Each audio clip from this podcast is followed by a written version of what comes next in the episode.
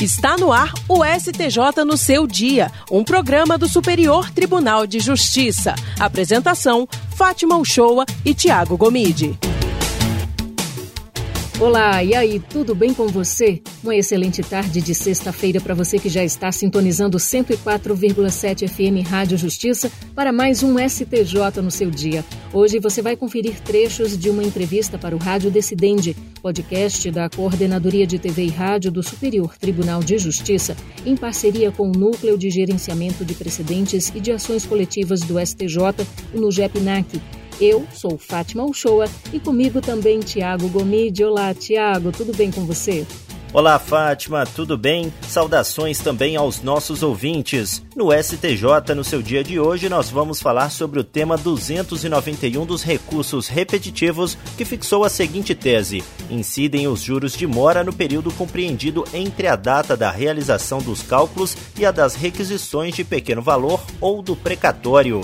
Sobre esse julgamento da Corte Especial do STJ, conversamos por videoconferência com a desembargadora Consuelo Yoshida, vice-presidente do Tribunal Regional Federal da Terceira Região e presidente da Comissão Gestora do Núcleo de Gerenciamento de Precedentes do TRF3. E é essa entrevista que você acompanha a partir de agora.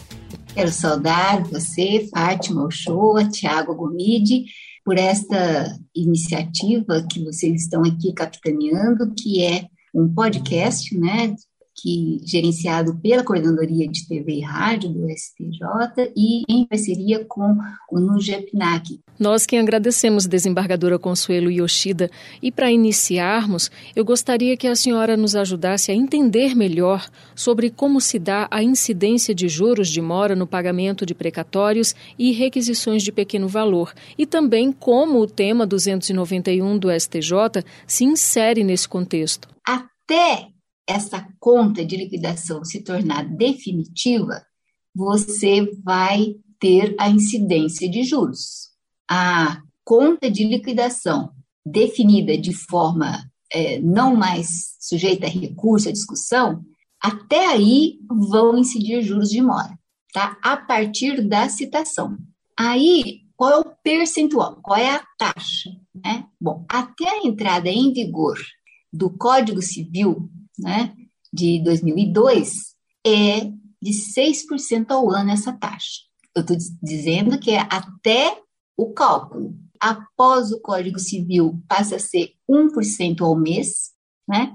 E a partir de 2009 existe uma, uma interpretação, não é, ao artigo 1 letra F da Lei 9494 e a remuneração passa a ser das cadernetas de poupança. É, definida a conta de liquidação, aí que vem a discussão.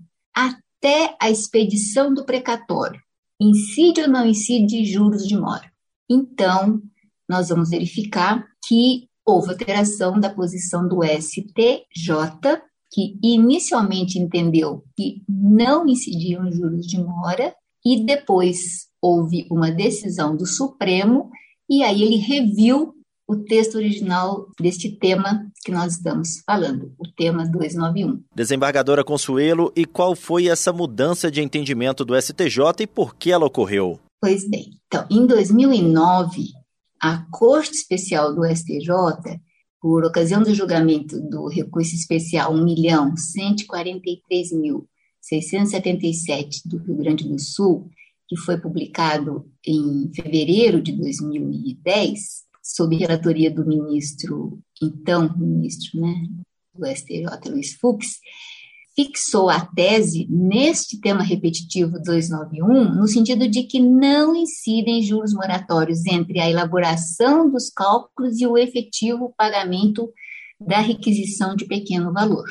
E dizia que foi firmado entendimento de que incide juros de mora até a data do cálculo. Até o cálculo, tudo bem, incide. O problema é daí para frente, que reconhecia que não incidia. Se for é, execução que coube embargos, até a data de apresentação dos cálculos pelos exequentes, então aí sempre vai incidir, não importa o momento em que vai é, fazer o trânsito julgado em definitivo dessa conta de liquidação.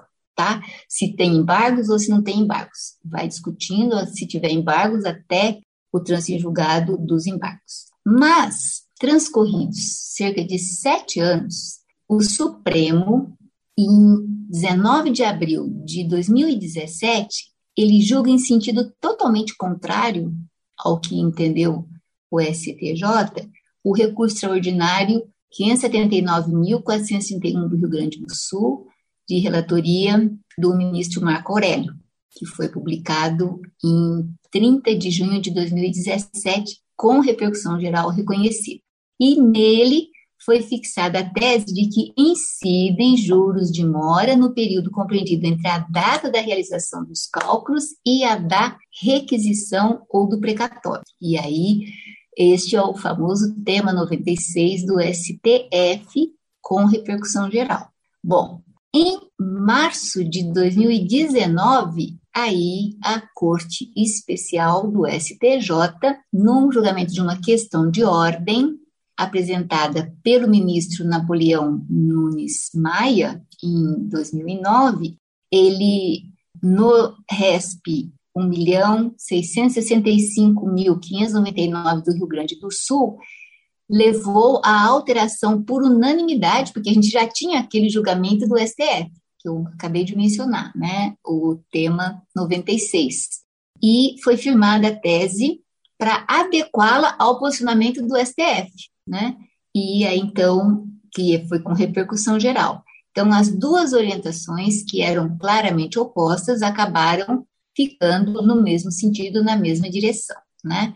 E isto foi mencionado na ementa dessa questão de ordem, considerando os princípios da segurança jurídica, da proteção da confiança e da isonomia, isso tudo está previsto no artigo 927, né, parágrafo 4 do código chamado FUX, né, que é o Código de Processo Civil, é patente e evidente a necessidade de revisão do entendimento consolidado no tema 291 do STJ, né? E aí adequaram a orientação ao que foi decidido pelo Supremo Tribunal Federal.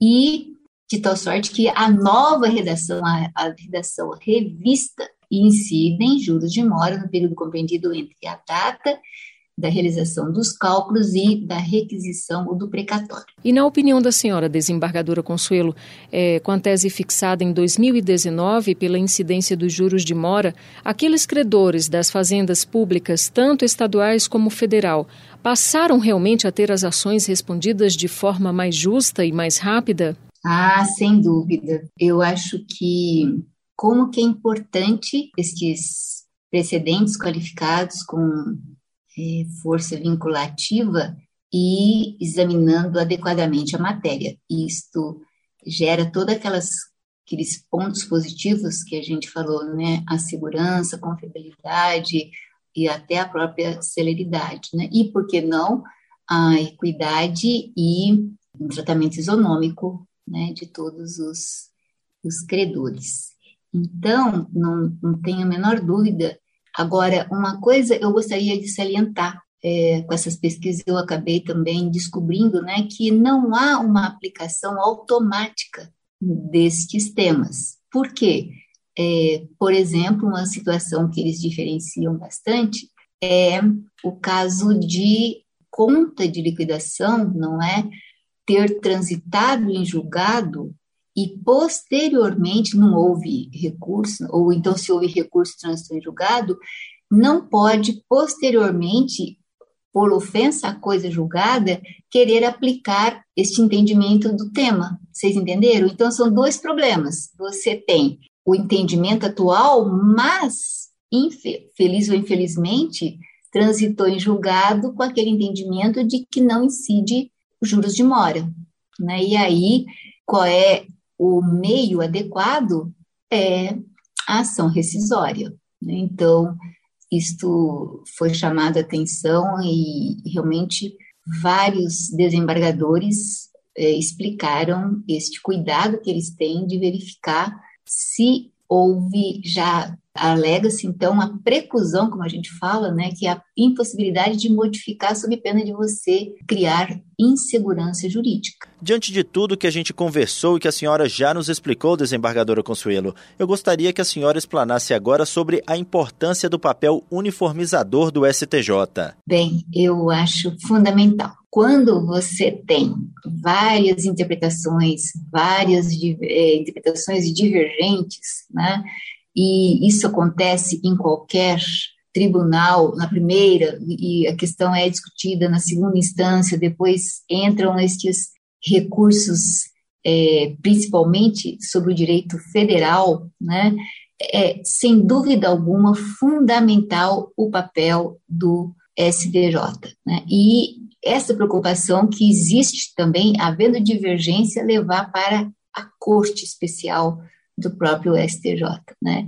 Eu acho que nós estamos é, celebrando um avanço do judiciário que deixa de ser apenas criticado por ter este volume que não existia muita gestão e o investimento que é feito agora na gestão dos processos e principalmente, né, na gestão de precedentes, eu acho que né, é um ganha-ganha. Né? O jurisdicionado ganha, a imagem do judiciário fica melhor e capitaneada, não é, pelo chamado Tribunal da Cidadania, que com certeza merece este nome. Desembargadora Consuelo Yoshida, muito obrigada por essa conversa tão esclarecedora e por participar com a gente do Rádio Decidente. Eu só tenho a agradecer a todos vocês e a oportunidade de outros integrantes né, das cortes é, federais e estaduais poderem estar aqui, como eu, discutindo temas e precedentes qualificados muito importantes, de grande interesse para a nossa coletividade. Obrigada.